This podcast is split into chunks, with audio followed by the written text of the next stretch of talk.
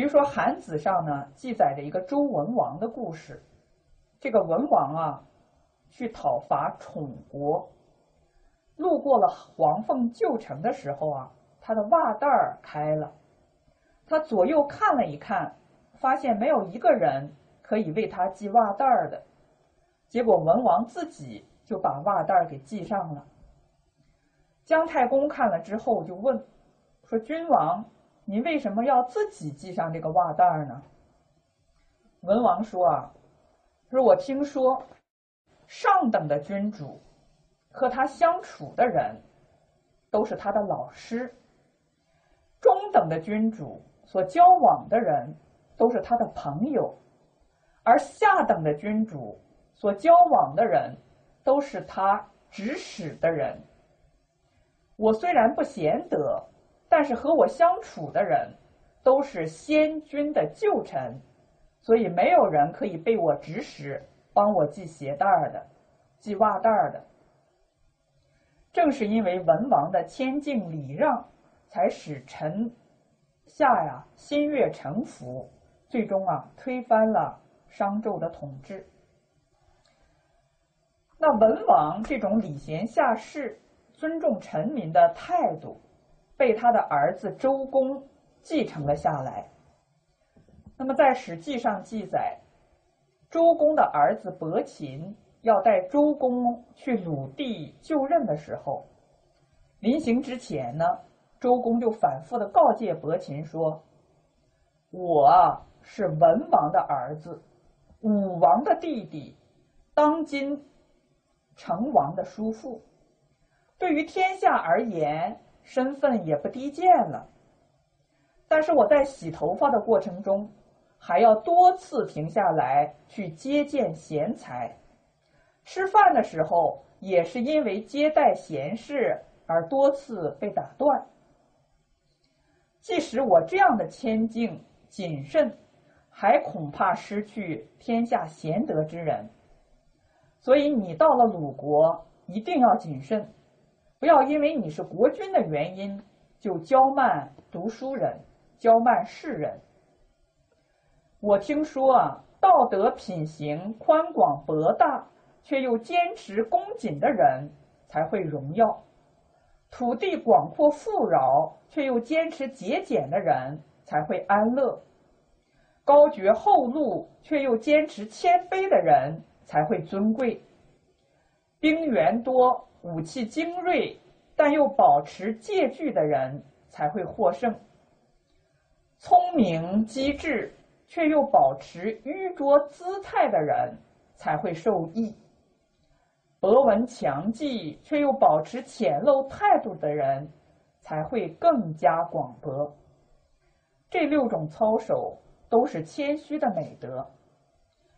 贵为天子，富有四海，但是不谦虚的，就会失去天下，败亡自身。桀纣就是这样的人。能不谨慎吗？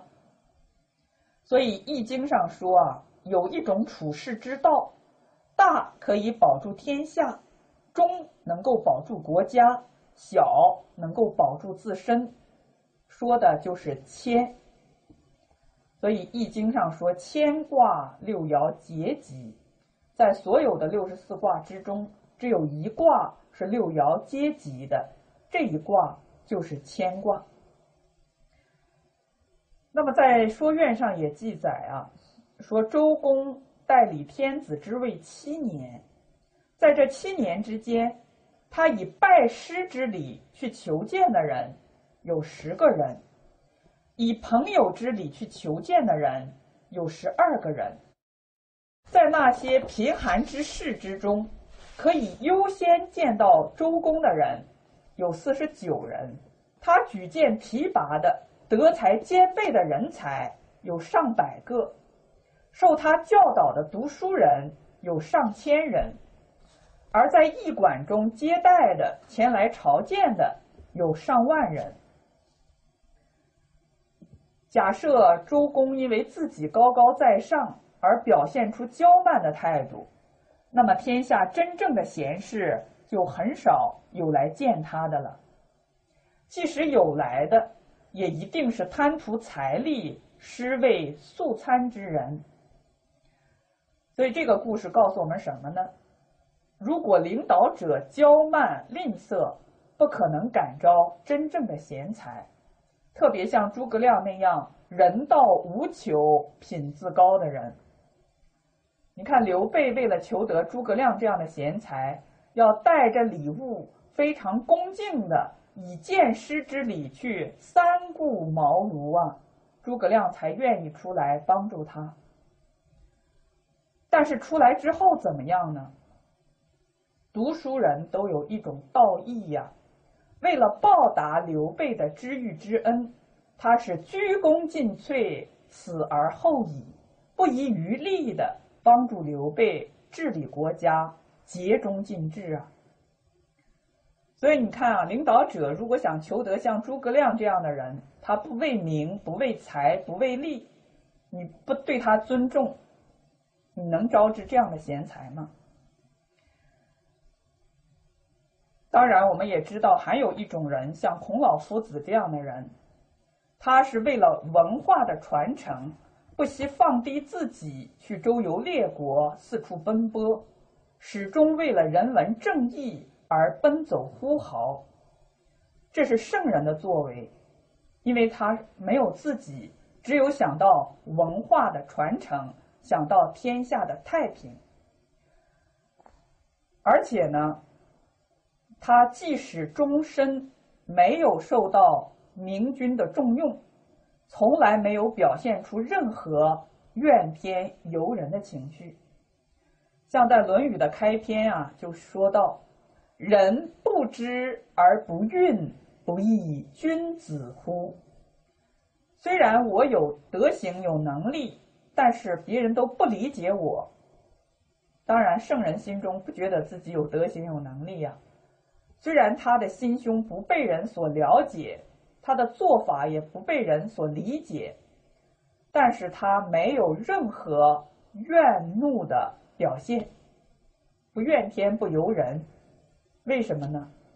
因为他周游列国，为的不是自己升官发财，为的是文化能够传承，仁爱的学说可以发扬，能够为国君所用，使国家治理好。天下太平，解人民于水深火热之中。那我们看到呢，他虽然自己不被重用，但是他晚年培养的学生，有从政的，有经商的，后来担任国师的也都很多。不仅如此，他的思想影响了中国几千年，在这几千年之中。不知创下了多少太平盛世，现在呢，传到了海外，受到了世界开明人士的学习和尊重，确实是历久而弥新。所以，英国著名历史哲学家汤恩比先生才说，能够真正解决二十一世纪社会问题的，唯有中国的孔孟儒学与大乘佛法。那么，这个孔孟儒学和大乘佛法啊，虽然在历史上一次一次的被批判，一次一次的被误解，但是一次又一次的被验证，它是真理，经得起历史的考验，是大浪淘沙的结果。那我们当代啊，哎，我们看到在我们的身边呢，就有像孔老夫子这样的圣贤之人。就是我们尊敬的师傅上人，他自己什么都不需要，真正做到了真诚、清净、平等、正觉、慈悲，看破放下、自在随缘念佛，这几个字呢，可以说是老法师一生人生的写照啊。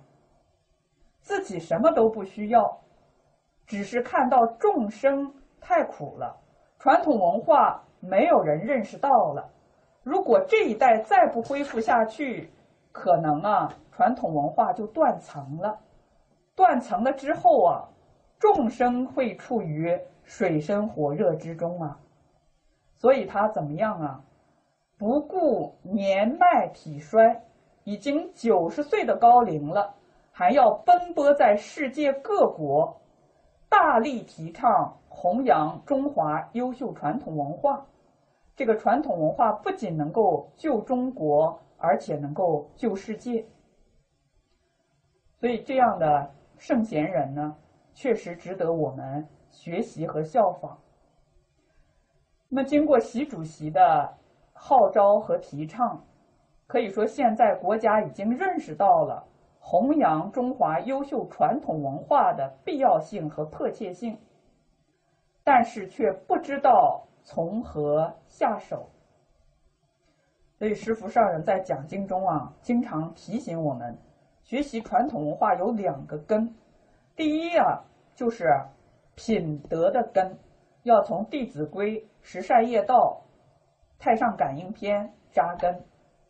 第二个根就是文字学的根，要从学习中国的文字来学起，从《说文解字》来学起。不认识中国的字，就不能够深入《四库全书》，不能够了解真正的中国传统文化。所以，从文字学来学起呢。你才能够真正的看到中华文化的美，你对自己的文化才能够深具信心。不可能不爱国。那么学习的方法是什么呢？学习的方法也是要秉持传统的教学方法，那就是因戒得定，因定开会，一门深入，常识熏修。这个智慧呀，就像大学上说的“明明德”，是我们每一个人本来具有的，不是靠学知识、学技能从外面学得的。所以呀，学习的过程不是一个逐渐增加的过程，而是一个逐渐减少的过程。像老子所说的“损之又损，以至于无为；无为而无所不为。”佛法也讲般若无知，无知而无所不知。但是西方人呢，他不理解这种教学法，也不可能认识到这样的教学方法能够培养出圣贤君子，甚至使人成佛成菩萨。所以呢，特别建立了汉学院。希望是用传统私塾的教学方法，通过读书千遍、其义自见的方法，培养出真正的圣贤君子，为全世界输送汉学的人才，可以说是高瞻远瞩。那么不辞辛苦，不是为了自己名利得失。九十岁高龄的老人，他还需要什么呢？实际上就是不忍众生苦，不忍圣教衰啊，在这儿大力的提倡，不惜呢奔走于世界各各国呀，不顾自己的年迈体衰，所以这样的一种精神呢，确实鼓励我们做学生的呢要起耳学习，就把承传传统文化呢作为自己毕生的使命。真正的做到像古人所说的“为天地立心，为生民立命，为往圣继绝学，为万世开太平”。